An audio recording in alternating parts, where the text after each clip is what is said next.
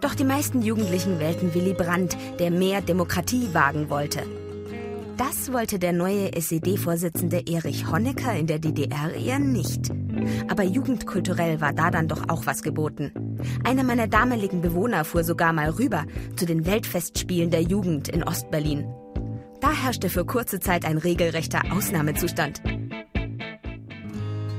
Währenddessen gab es im Westen Hippie-Kommunen und Weltbereiser und auch meine WG-Pappenheimer machten sich dann auf und davon.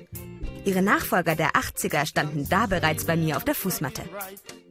Ein unglaublich bunter Haufen.